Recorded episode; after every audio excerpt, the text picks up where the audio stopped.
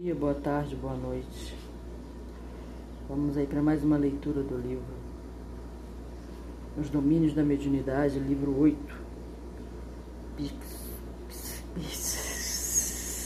Psicografia de Chico Xavier, feita por André Luiz. Psicografia mecânica. Vamos ao capítulo 21.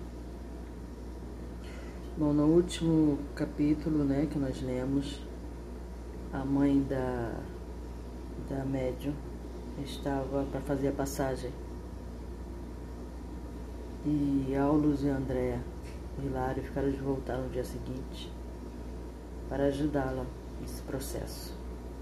Então o título é Mediunidade no Leito de Morte.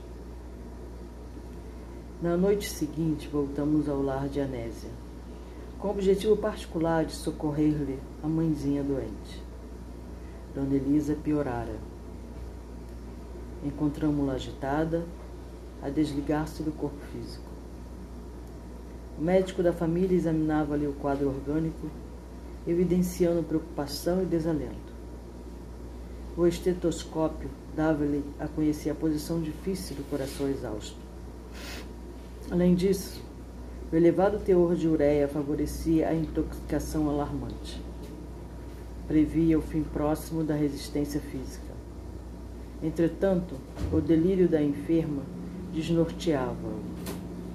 Dona Elisa via-se presa de estranha perturbação mental. Superexcitada, aflita, declarava-se perseguida por um homem que se propunha a batê-la a tiros. Clamava pelo filho desde muito na vida espiritual e dizia ver serpentes e aranhas ao pé do leito.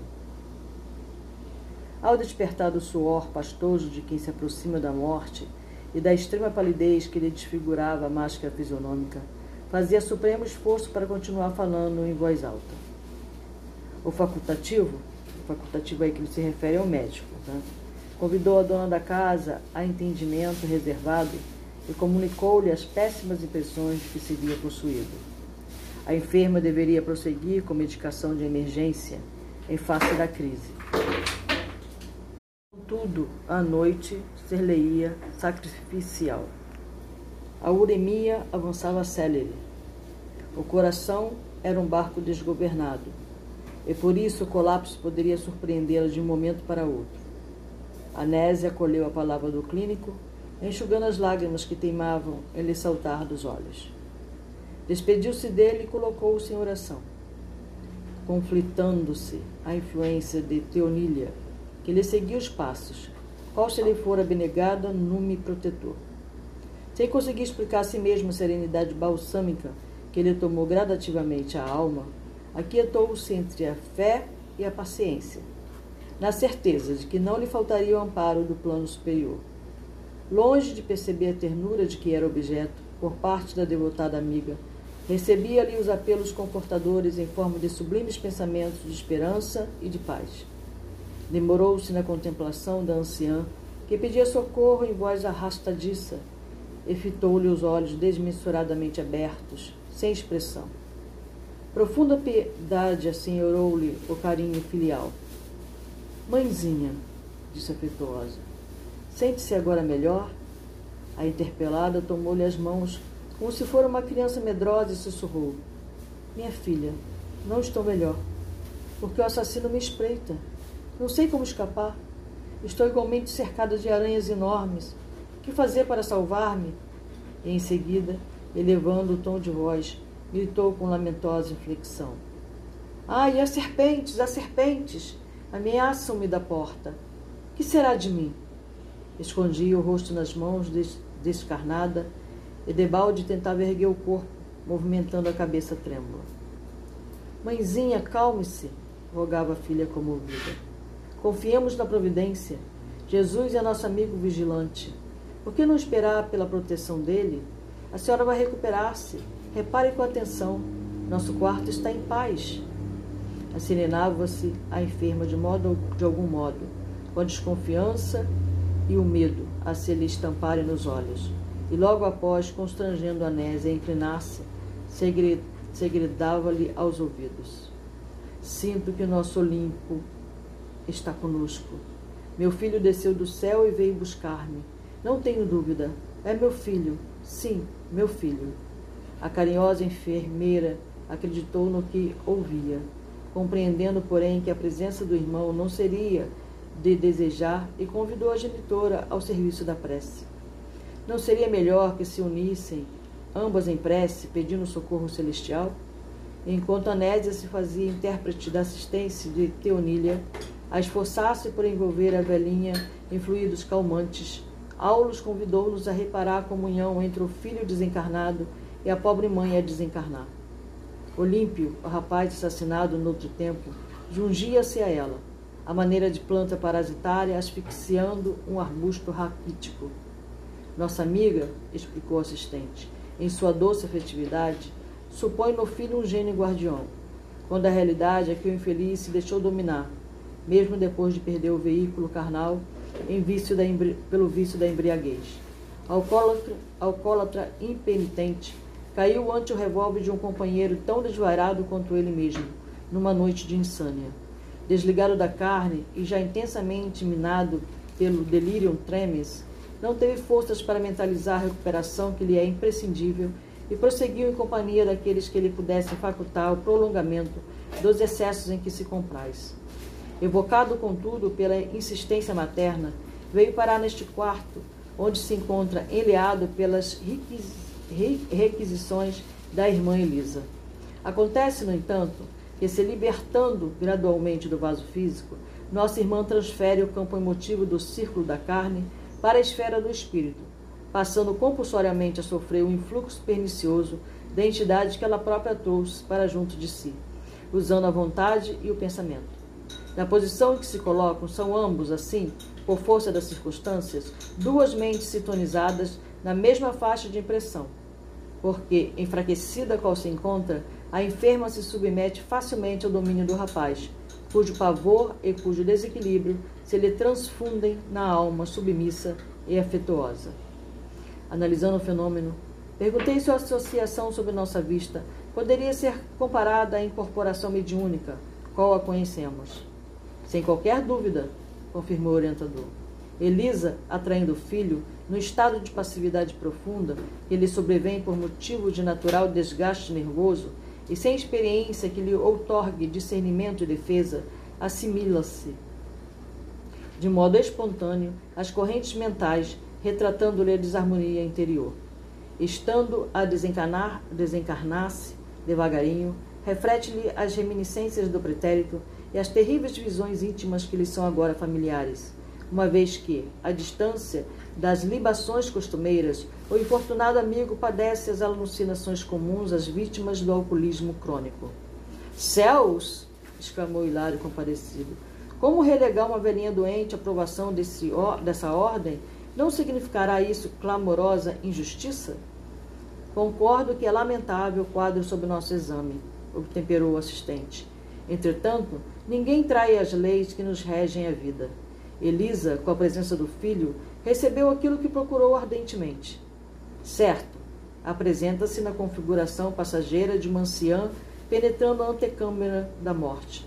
Todavia, na realidade, é um espírito imperecível e responsável manejando os valores mentais que se expressem, expressam e se conjugam, segundo princípios claros e definidos. Fim da ligeira pausa acentuou. Muita vez pedimos o que não conhecemos, recolhendo o que não desejamos.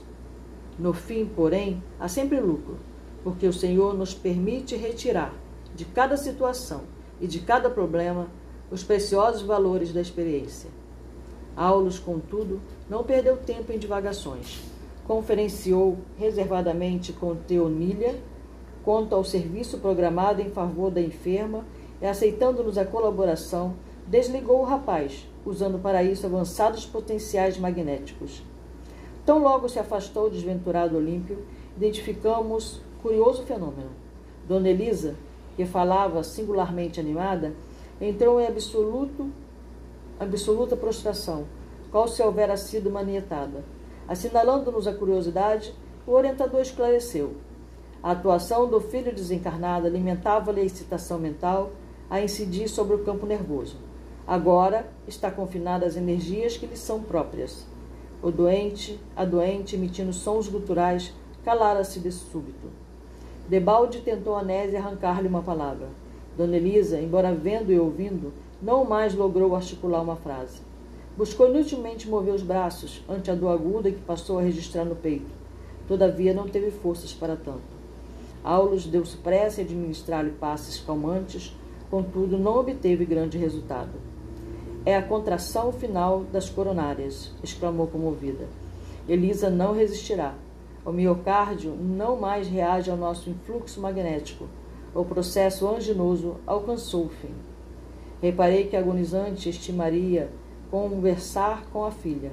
No entanto, incoercível sofrimento constrangia-lhe o tórax. A língua não mais lhe obedecia ao comando íntimo.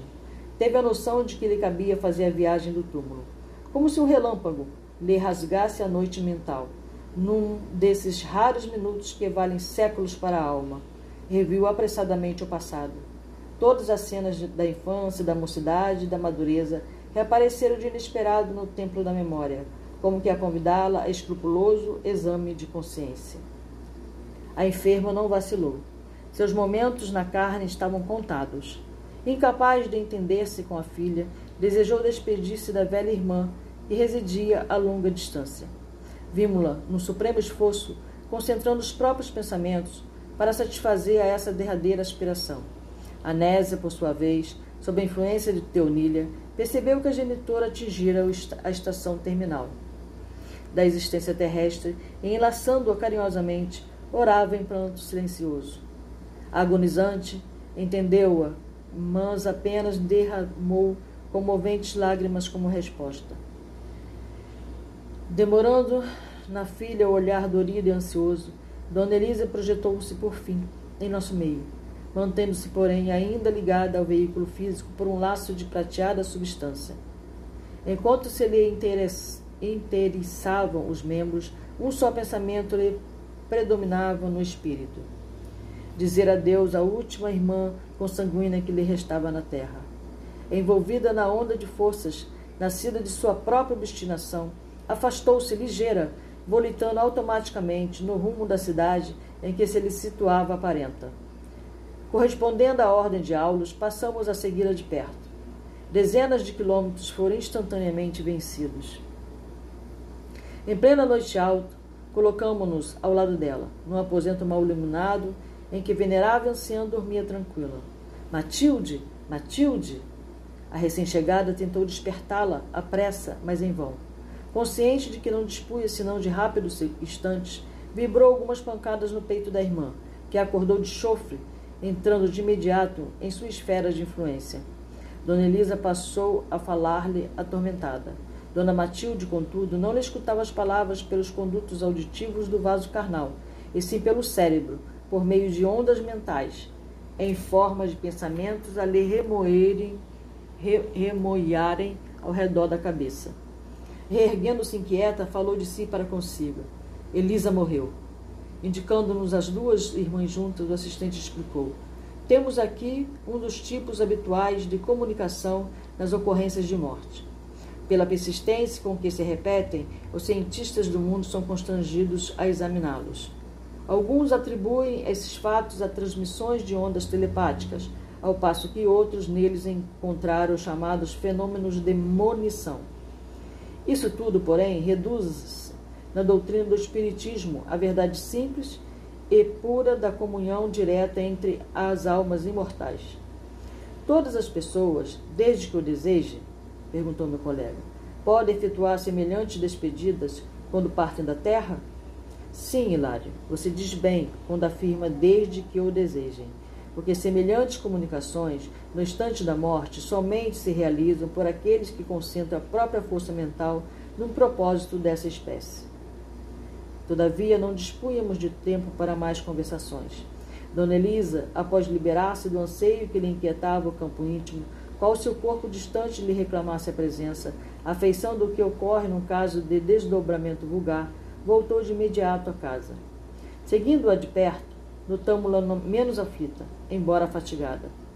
No aposento familiar, quis reaver o veículo físico, satisfazendo aos velhos hábitos, como se a realidade lhe constituísse tão somente estranho pesadelo. Contudo, abatida e atormentada, flutuou sobre o leito, ligada aos despojos pelo tênue fio a que nos referimos. A recém-desencarnada, de alma opressa, resistia à forma de repouso que lhe castigava o pensamento. Indecisa e agoniada, sem saber definir se estava viva dentro da morte ou se estava morta dentro da vida. Outros amigos espirituais penetraram a câmara. Aulus consultou o horário e acrescentou: Voltemos. Nada mais nos cabe fazer. Hilário fixou o laço prateado entre o corpo hirto e a nossa amiga recém-liberta indagou: Não poderemos colaborar no desfazimento desse cordão incômodo? Não, explicou o orientador. Esse elo tem a sua função específica no reequilíbrio da alma. Morte e nascimento são operações da vida eterna que demandam trabalho e paciência. Além disso, há companheiros especializados no serviço da liberação, libertação última. A eles compete o toque final. E acompanhando o instrutor, retiramos-nos do lar de Anésia, onde havíamos recolhido preciosas lições. Então tem aqui uns adendos, né? É, o 11 aqui foi que. Peraí. Deixa eu ver se eu consigo acessar aqui. Não, não consigo. Não estou conseguindo. Ah, tá. Aqui 11, 11, 11. Delírio tremens. Significa quadro patológico que surge após um longo tempo de consumo excessivo de álcool etílico. Tem outro adendo aqui, 12. Fenômeno demonição. Fenômeno demonição significa termo adotado por Charles Ritchie para indicar o aviso de alguma coisa, sem apontar necessariamente a intervenção de uma inteligência estranha. A munição viria de nossa inteligência inconsciente, que teria adquirido conhecimento pela criptestesia de uma realidade exterior e que a simbolizaria. A fonte é Tratado da Metapsíquica. Capítulo 22. Dando continuidade à leitura. Imersão do passado.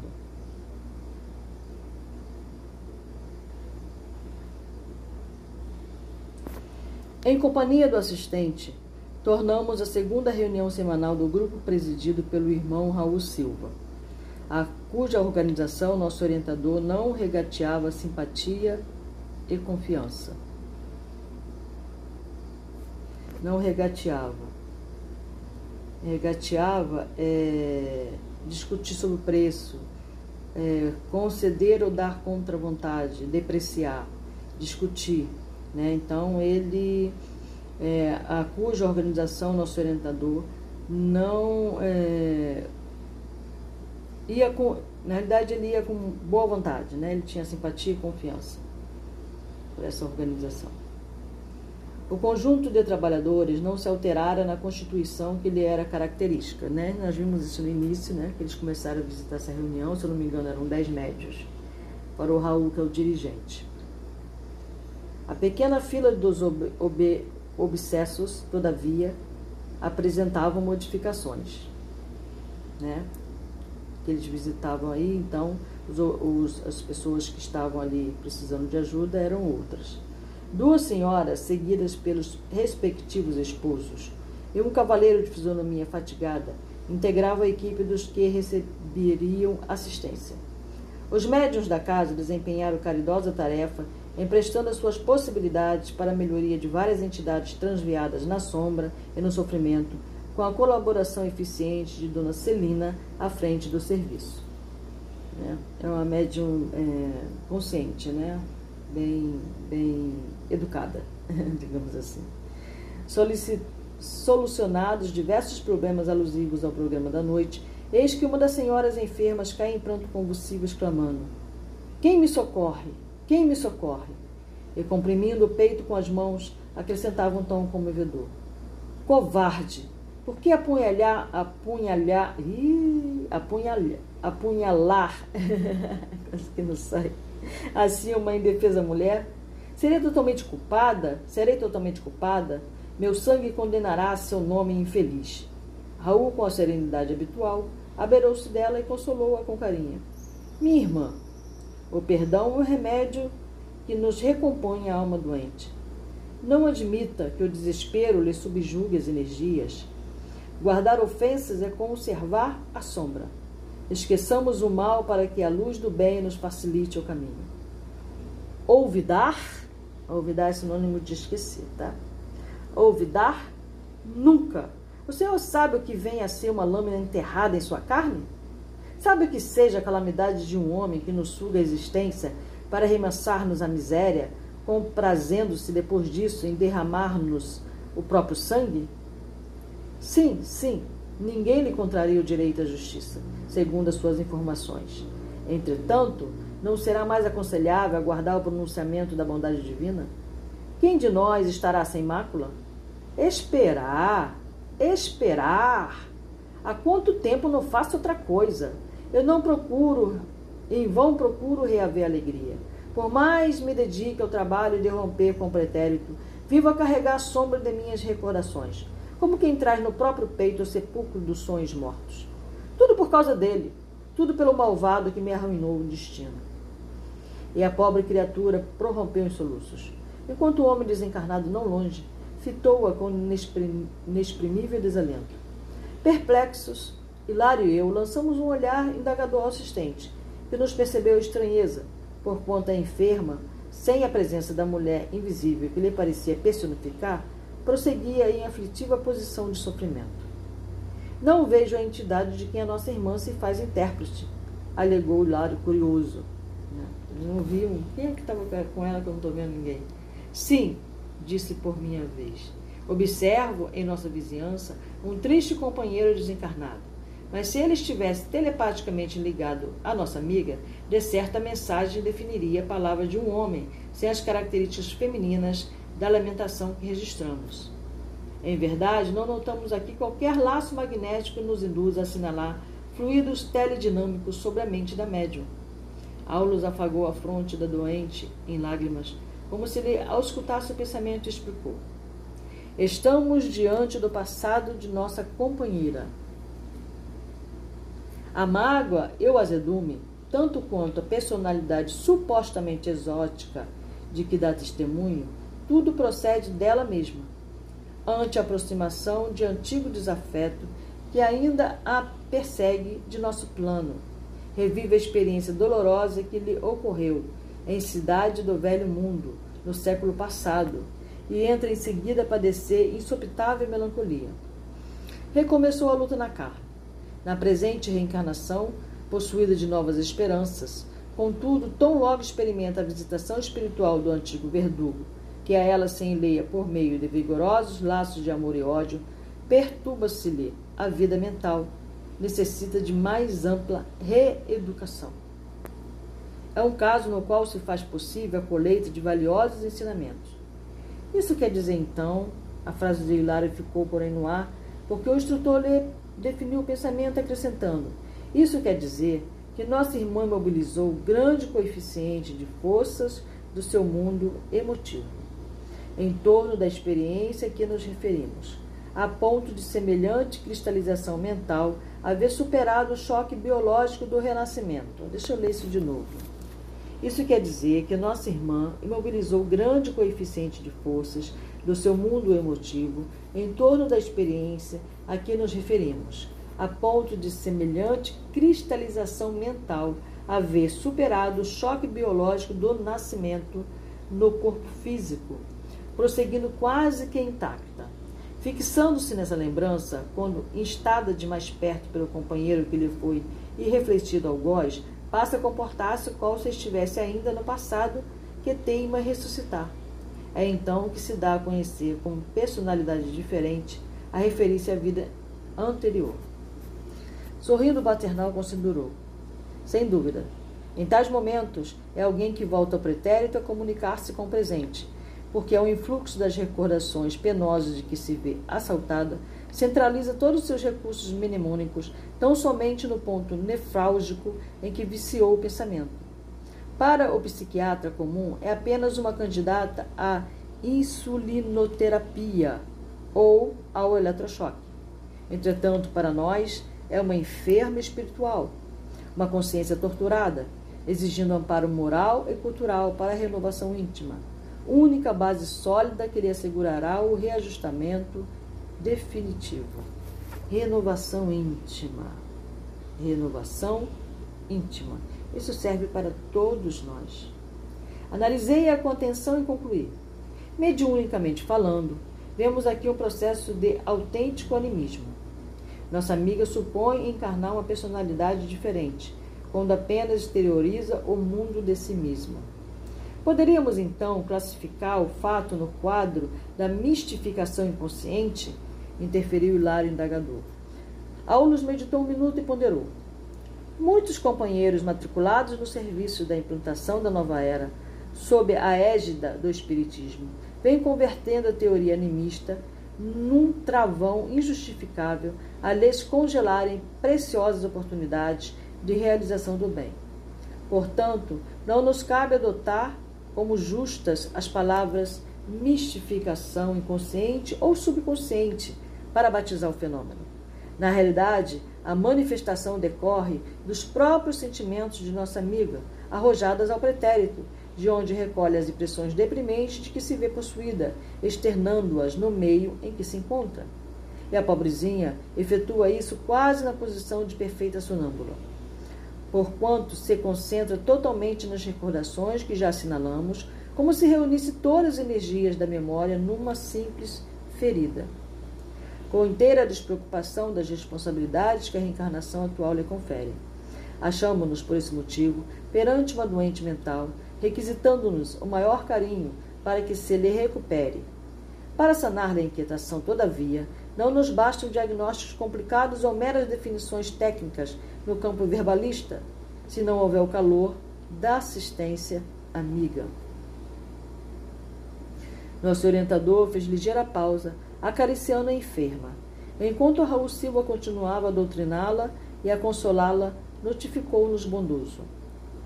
Deve ser tratada com a mesma atenção que ministramos aos sofredores que se comunicam. É também um espírito imortal, solicitando-nos concurso e entendimento para que se lhe restabeleça a harmonia. A ideia de mistificação talvez nos impelisse a desrespeitosa atitude diante do seu padecimento moral. Por isso, nessas circunstâncias, é preciso armar o coração de amor, a fim de que possamos auxiliar e compreender. Isso que ele está falando é uma denúncia assim, muito séria de algo que acontece no espiritismo, né? nas sessões espíritas. Eu via muito isso, as pessoas olharem e falarem, ah, essa pessoa está mistificando e, e, e né, não está com influência de nada, está fingindo, coisas desse tipo assim, sabe? E tratam como se fosse um falso doente, entendeu? E realmente eles não, não muitas vezes, né? Não sei todos, mas muitas vezes eu vi essa. até uma certa irritação no médio dirigente ou, ou na média que está ali trabalhando, entendeu? Quando ela entende isso, né? Como mistificação. Eles têm muita preocupação com isso, sabe? Acho que a gente está ali só para fazer o trabalho. Não estamos ali para julgar ninguém ou julgar qualquer coisa. E o que se apresente, qualquer pessoa que chega ali atormentada de alguma forma, só temos que fazer a nossa parte, né? Que nós estamos ali como instrumento, nós não estamos vendo além, né? Nós é, estamos ali como instrumento. A espiritualidade está vendo, está sabendo o que está acontecendo, e nós não. Então, quem somos nós para estarmos ali julgando, né? Os fenômenos a qual as pessoas estão sujeitas. Por isso, nessas circunstâncias, continuando, é preciso armar o coração de amor, a fim de que possamos auxiliar e compreender. Um doutrinador sem tato fraterno apenas lhe agravaria o problema, porque, a, pre a pretexto de servir a verdade, talvez lhe impusesse corretivo inoportuno, inoportuno em vez de socorro providencial. Primeiro, é preciso remover o mal, para depois fortificar a vítima na sua própria defesa. Felizmente, o nosso Raul assimila as correntes espirituais que prevalecem aqui, tornando-se o enfermeiro ideal para situações, as situações dessa ordem. Hilário, tanto quanto eu, edificado com os ensinamentos ouvidos, perguntou respeitoso: E podemos considerá-la médium mesmo assim? Como não? Um vaso defeituoso pode ser consertado e restituído ao serviço. Naturalmente, agora, a paciência e a caridade necessitam agir para salvá-la. Nossa irmã deve ser ouvida na posição em que se revela, como se fosse em tudo a desventurada mulher de outro tempo, e recebida por nós nessa base, para que use o remédio moral que lhe estendemos, desligando-se, enfim, do passado. O assunto não comporta desmentido, porque indiscutivelmente essa mulher existe ainda nela mesma, são as personalidades, né? É a personalidade é, do passado interferindo no presente. Isso acontece demais. Muitas vezes é, as pessoas é, se sentem presas, não conseguem se realizar, não conseguem realizar o que veio fazer, porque tem personalidade, está muito ligada à personalidade passada, que interfere no, na vivência dela hoje. Daí o uso da apometria. A apometria não é, é, é, hipnose, no sentido de voltar ao passado. É, a apometria ela trabalha dentro desses resgates. Ela trabalha com essas personalidades. Quando nós fazemos a passagem, o nosso corpo fica na terra. Mas essa personalidade aqui que está falando com vocês e a que está me ouvindo, eu, Rosângela, por exemplo, né? A minha memória tudo que eu vivi nesta vida, ela vai continuar viva no tempo e no espaço. Nas minhas memórias, no meu campo acástico. Então, muitas dessas memórias podem interferir na minha vida atual e atrapalhar o meu desenvolvimento atual. Ok? O assunto não comporta desmentido, porque indiscutivelmente essa mulher existe ainda nela mesma, é como duas personalidades se sobrepondo. Tá bom? A personalidade antiga não foi tão eclipsada pela matéria densa como seria de desejar. Ela renasceu pela carne sem renovar-se em espírito. O assistente fixou o gesto de quem mergulhava na própria consciência a sonda de suas reflexões e falou: Qual se eu fizesse de si para consigo? Ela representa milhares de criaturas aos nossos olhos. Quantos mendigos arrastam na terra o esburacado manto da fidalguia efêmera que envergaram outrora? Quantos escravos da necessidade, da dor, trazem consigo a vaidade e orgulho dos poderosos senhores que já foram em outras épocas. Quantas almas conduzidas à ligação consanguínea caminham do berço ao túmulo, transportando quistos invisíveis de aversão e ódio aos próprios parentes, que lhes foram duros adversários em existências expressas, pregressas. Todos podemos cair em semelhantes estados se não aprendemos a cultivar o esquecimento do mal em marcha incessante com o bem. Nessa altura, Raul Silva, na condição de hábil psicólogo, convidou a doente ao benefício da prece. Competia a ela suplicar ao céu a graça do esquecimento. Cabia-lhe expungir o passado da imaginação, de maneira a pacificar-se.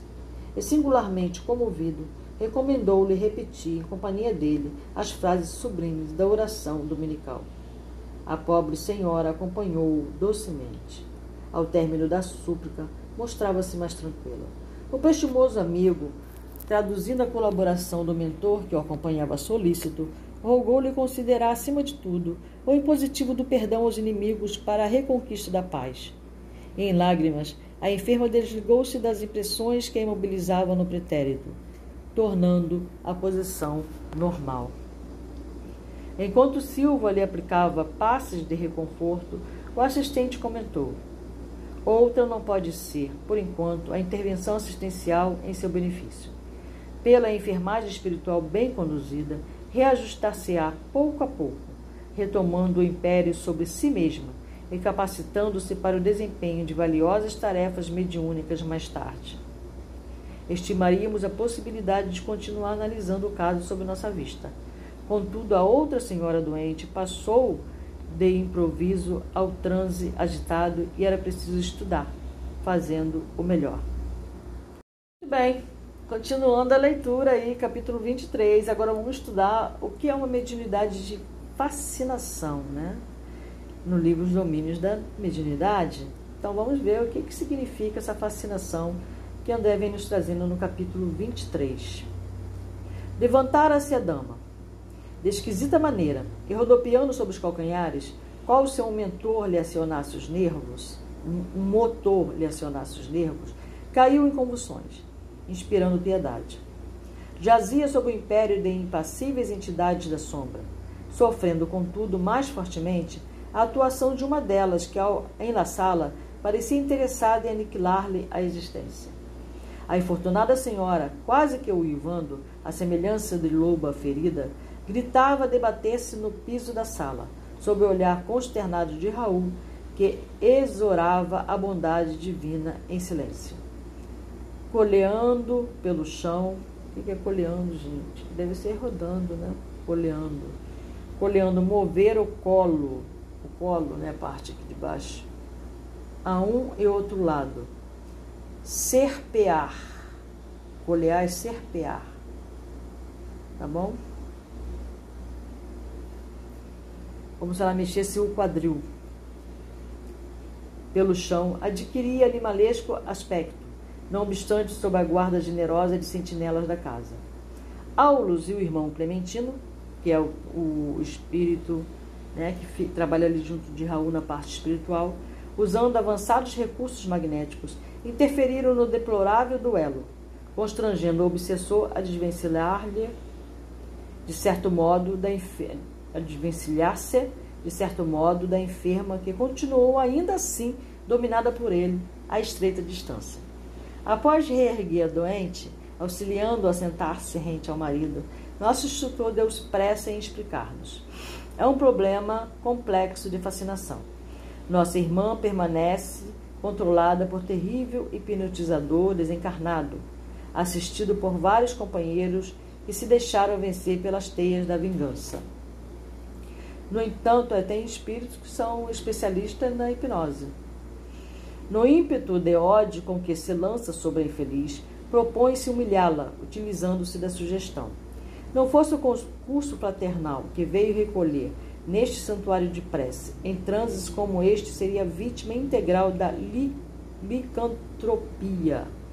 Licantro, licantropia significa ideia fixa na qual o doente se acredita transformado em lobo ou em outro animal selvagem. Deformante. Então, licantropia deformante. Muitos espíritos pervertidos no crime abusam dos poderes da inteligência, fazendo pesar tigrina cruel sobre quantos ainda sintonizam com eles pelos débitos do passado. Tigrina, Tigrina é, é, eu pensei, alguma coisa relativa a tigre, né? Sanguinário como tigre. Fazendo pesar tigrina crueldade sobre os quantos ainda sintonizam com eles pelos débitos do passado. A semelhantes vampiros, devemos muitos quadros dolorosos da patologia mental nos manicômios, em que numerosos pacientes, sob intensiva ação hipnótica, imitam costumes, posições e atitudes de animais diversos. Ao passo que o doente gemia de estranho modo, a doente, né? Gemia de estranho modo, amparada pelo esposo e por Raul, e se esmerava no, no auxílio, Hilário espantadiço indagou.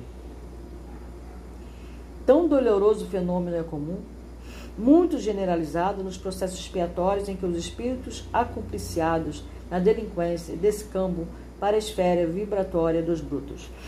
Bom, é, quem é da que está ouvindo que é da cerimônia da Huasca deve estar tá assim, não? Como? Onde? Porque muitos irmãos, quando estão na cerimônia da Huasca, manifestam, né? É, esses animais que a gente chama de animais de poderes. Não é a mesma coisa que está apresentando aqui, tá, irmãos? Não é licantropia. É outra coisa, não é exatamente algo para se preocupar ou achar que é ruim ou qualquer coisa do gênero né? É uma manifestação. Tá bom? Que a gente ainda não entende muito bem, né? Por que acontece, como acontece, mas não é o mesmo, não, não, não comparem, tá bom? Vamos lá. É... Esclareceu nosso orientador, coadjuvando em benefício da enferma, cujo cérebro prosseguia governado pelo insensível perseguidor como um brinquedo em mãos de criança. Nós temos aí também né, as pessoas da Umbanda, do Candomblé, por exemplo, quando vem a entidade chamada Oxumaré, as pessoas caem né, e fazem movimento de cobra, porque o Xumaré representa a cobra do arco-íris. E por que, tá? Então não, não, não é, entendam como a mesma coisa, tá bom? Vamos lá. Esclareceu nosso orientador, coadjuvando em benefício da enferma, cujo cérebro prosseguia governado pelo insensível perseguidor, como um brinquedo em mãos de criança. E por que não separar de vez o algoz da vítima? Calma, Hilário, ponderou o assistente. Ainda não examinamos o assunto em sua estrutura básica. Né? Isso aqui também é muito importante. Né? É, às vezes, quando nós estamos ali como é, cuidadores, né? cuidadores uma cerimônia, né? ou quando estamos numa casa espírita, mesa, é, de mesa, ou um, um centro espírita, nós queremos, quando vemos algum fenômeno, quando vemos alguma pessoa sofrer, a gente de imediato quer interferir, né? Como se fôssemos, assim, grandes conhecedores. Mas você vê, Aulus, o que, que ele falou? Ainda não examinamos o assunto em sua estrutura básica. Então, quando estamos neste momento servindo como instrumentos, nós, na posição humana, na carne densa, não temos condições de saber o que está realmente acontecendo. Por isso, nós nos colocamos como instrumentos dos espíritos que irão analisar o caso e nos é, intuir a fazer o que devemos fazer. E às vezes a única ação é uma prece sincera em favor daquela pessoa. Só isso, mais nada. Nem doutrinação, nenhuma interferência maior. Passe e prece ou reiki, se você quiser assim também. Tá? Então vamos lá. É, toda obsessão tem alicerces na reciprocidade, ou seja, o obsidiado é o obsessor e o obsessor é o obsidiado. É uma troca, tá bom? Recordemos o ensinamento de nosso Divino Mestre. Não basta arrancar o joio, é preciso saber que ponto a raiz dele se entranha no solo com a raiz do trigo, para que não venhamos a esmagar um e outro.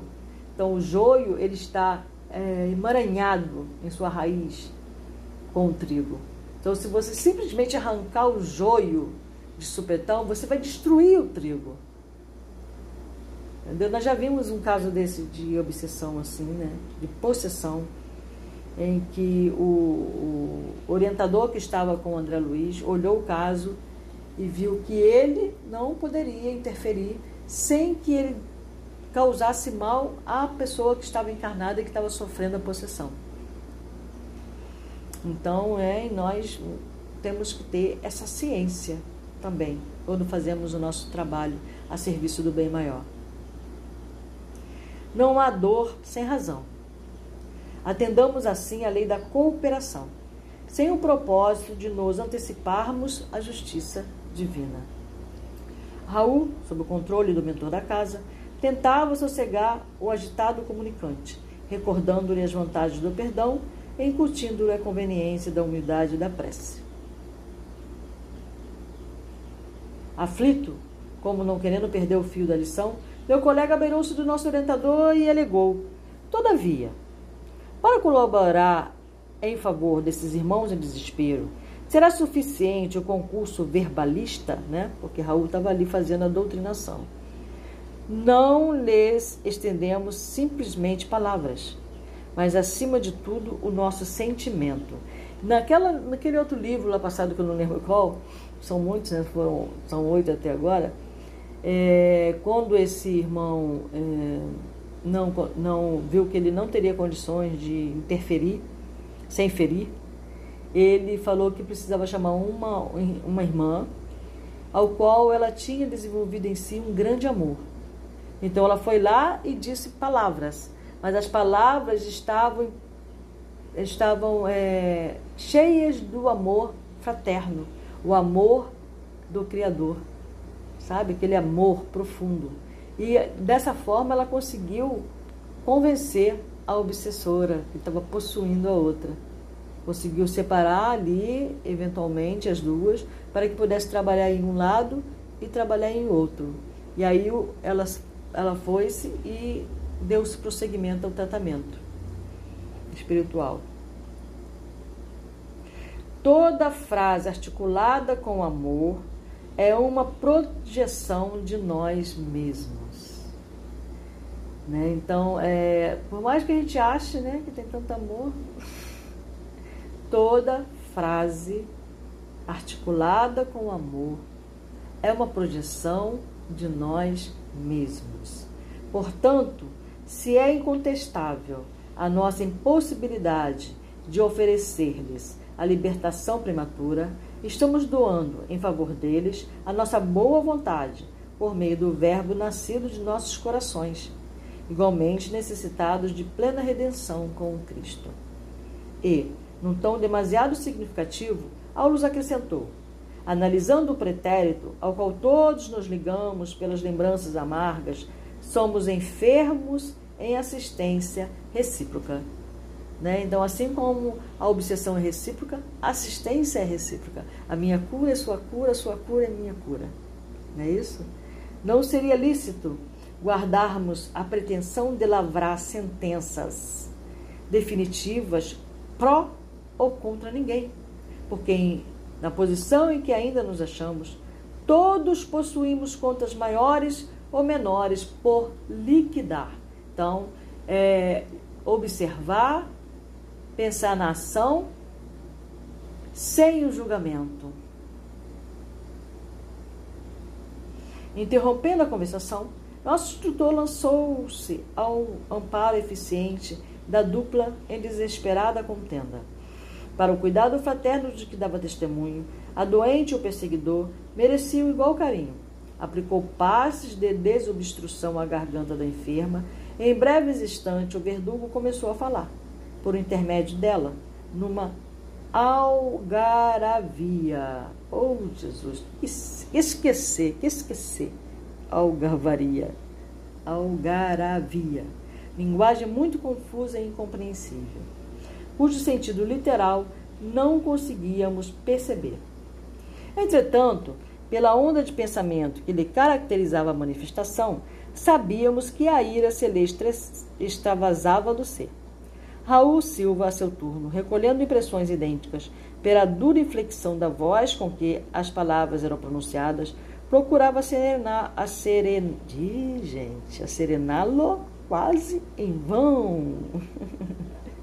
Observando a enferma completamente transfigurada e assinalando-nos a muda interrogação, Aulus se, de se deteve por alguns minutos a auscultar o cérebro do comunicante e o da médium, como a sondar-lhe o mundo íntimo, e em seguida voltou para junto de nós. Diante da profunda apreensão que passou a dominar-lhe o rosto, Hilário tomou-me a dianteira, inquirido, inquirindo assombrado. Hilário está a toda nessa, né? Super curioso, né? Está começando aí. Vamos lá. É um ótimo estudante. A que causa atribuir semelhante conflito? Tentei alguma penetração no passado a fim de algo saber, respondeu o orientador entristecido. As raízes da desavença vêm de longa distância no tempo. Não obstante o dever de não relacionar pormenores, para não conferir maior saliência ao mal, posso dizer-lhe que o enigma perdura vai já um pouco mais de um milênio. Sabe o que é isso? Mil anos. Pouco mais de mil anos está essa contenda entre esses dois seres. Nosso infeliz irmão fala o antigo dialeto da velha Toscana, onde, satisfazendo a obsidiada de hoje, se fez cruel estrangulador. Era legionário de Hugo, UGO, o poderoso duque da Provença. Legionário, né? Alguém que lutava, né? É, soldado de legião, né? Era legionário de Hugo, o poderoso duque da Provença, no século X pela exteriorização que se confia, acompanham-lhe as terríveis reminiscências. Reporta-se ao saque de que participou na época a que nos referimos, no qual, para satisfazer a mulher que lhe não correspondeu ao derrotamento, teve a infelicidade de aniquilar os próprios pais. Para satisfazer a mulher que lhe não correspondeu ao devotamento teve a infelicidade de aniquilar os próprios pais. Tem um coração como um vaso transbordante de fel. É isso aí. Porque o assistente se interrompera, meu colega, naturalmente tão interessado quanto eu em maiores revelações, pediu-lhe mais ampla incursão no passado, ao que Aulus nos recomendou aquietássemos o espírito da consulta. A volta aos quadros terrificantes lá largados ao longe por aquelas almas em sofrimento, a ninguém edificaria. Ou seja, é, é uma coisa, né? É, é, um exercício isso, né? Essa, essa notícia que eu vou dar edifica a quem, né? Essas palavras que eu vou falar edifica a quem? Serve para quê? Né? Então, antes da gente abrir a boca e falarmos com alguém sobre alguma coisa, contarmos um segredo, ou falarmos sobre a vida de outra pessoa, a gente pergunta: isso serve para quê? Isso serve a quem? Em que isso edifica? Né? Eram dois corações desesperados, no enfermo estabelecido, no inferno estabelecido por eles mesmos. Né? No, no inferno estabelecido por eles mesmos. Deu para entender? Isso serve para gente, né? Nós mesmos criamos nosso inferno, né? nós mesmos. Não caminhe, não, não convinha analisar-lhes o sepulcro de fogo e lama nas sombras da retaguarda. Restaurando a atenção no estudo que nos cabia fazer, lembrei a questão do idioma, né? era confusa ali. Achávamos no Brasil e a obsidiada ensaiava frases no dialeto já morto. Por que motivo não assimilava o pensamento da entidade a empolgar-lhe o cérebro em ondas insofismáveis? freáveis, transformando em palavras do português corrente, qual acontecer em numerosos processos de intercâmbio sob nossa observação, estamos à frente de um caso de mediunidade poliglota ou de xenoglossia, explicou o assistente. Ó, é uma mediunidade aí, né? nos domínios da mediunidade. Vamos ver o que significa. O filtro mediúnico é a entidade que se utiliza dele acham-se tão intensamente afinados entre si que a passividade do instrumento é absoluta, sob o império da vontade que o comanda de modo positivo. O obsessor, por mais estranho pareça, jaz ainda enredado nos hábitos porque pautava a sua existência há séculos. Exprimindo-se pela média, usa modos e frases que lhe foram típicos. Isso, entretanto, objetou Hilário, é atribuível à mediunidade propriamente dita ou à sintonia mais completa? O problema é de sintonia, informou o assistente. Contudo, se a doente não lhe houvesse partilhado da experiência terrestre como legítima associada de seu destino, poderia a comunicante externar-se no dialeto com que se caracteriza? Possivelmente não, esclareceu Alves. Em todos os casos de xenoglossia, é preciso lembrar que as forças do passado são trazidas ao presente. Os desencarnados, elaborando fenômenos dessa ordem, interferem quase sempre por meio de impulsos automáticos nas energias subconscienciais, mas exclusivamente por intermédio de personalidade que eles são afins no tempo. Quando um médio analfabeto se põe a escrever sob o controle de um amigo domiciliado em nosso plano, isso não quer dizer que o mensageiro espiritual haja removido milagrosamente as pedras da ignorância. Mostra simplesmente que o psicógrafo traz consigo de outras encarnações a arte da escrita já conquistada e retida no arquivo da memória, cujos centros o companheiro desencarnado consegue manobrar. Hilário fez o gesto indagador do aprendiz e insistiu. Podemos concluir, então, que se a enferma fosse apenas médio, sem um pretérito de que dá testemunho, a entidade não se exprimiria por ela numa expressão cultural diferente da que lhe é própria.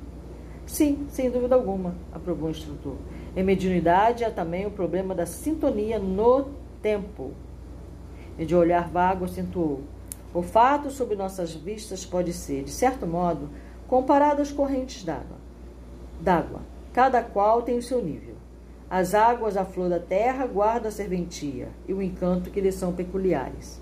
Contudo, somente as águas profundas encerram o tesouro educado ou inculto das enormes forças latentes que podem ser convenientemente utilizadas quando aquelas são trazidas à superfície. A lição era de subido valor, no entanto, fazia-se necessário agir no trabalho assistencial. Conjugando nosso esforço, separamos de alguma sorte o algoz da vítima, conquanto, segundo apontamento de nosso orientador, continuassem unidos pela fusão magnética, mesmo à distância. Companheiros de nossa esfera retiraram o espírito obsidente, encaminhando-o a certa organização socorrista. Ainda assim, a doente gritava, afirmando estar à frente de medonho estrangulador em vias de sufocá-la. Aplicando-lhe passos de reconforto, Aulus esclareceu. Agora é apenas o fenômeno alucinatório natural em processo de fascinação como este. Perseguidor e perseguida jazem na mesma estreita ligação telepática, agindo e reagindo mentalmente um sobre o outro. Gradativamente, a enferma acalmou-se. Acalmou-se. Fim da crise, perguntei ao nosso orientador sobre o remédio definitivo à dolorosa situação, ao que respondeu com grave entono. A doente está sendo preparada tendo-se em vista uma solução justa para o caso. Ela e o verdugo, em breve, serão mãe e filho. Uau! Não há alternativa na obtenção do trabalho redentor. Energias divinas do amor puro serão mais profundamente tocadas em sua sensibilidade de mulher, e nossa irmã praticará o santo heroísmo de acolhê-lo no próprio seio. Em seguida, deixando-nos pensativos, caminhou no rumo de outro necessitado e exclamava: Louvado seja Deus pela glória do lar. É, não é fácil, né? Não vai ser uma vida fácil dessa irmã, né? Inclusive, é, a gravidez em si vai ser uma gravidez muito complicada. Muito bem, gente. É, vamos terminar a leitura. Foram três capítulos né, é, bastante esclarecedores aí, falando sobre as mediunidades, né, e é, lo, né, licontropia, xenogrossia, é, possessão, é muita informação, né, para nós. Só vivamos, né? não é, é bom é, o estudo o estudo. Ele é fundamental para o desenvolvimento da mediunidade, ele é fundamental para a reeducação. Estudo, estudo de livros bons, né? De livros que não vai nos levar a pensar sobre nós mesmos, né? Porque quando eu leio isso aqui, eu fico pensando nas minhas ações passadas, nas minhas ações presentes, nas coisas que já vivi. É, é imperioso, não tem como a gente não fazer a referência, não fazer a comparação guardando os devidos, as devidas proporções de tudo o que nos acontece. Então, que escutem, escutem, escutem, abram os ouvidos da alma, abram os olhos da alma e abram seus corações para poder receber essa leitura com amor, né? Para que haja compreensão, entendimento e sabedoria na hora de aplicar o que aqui aprendemos. Louvado seja Deus, para sempre seja louvado, que todos os seres de todos os mundos sejam felizes.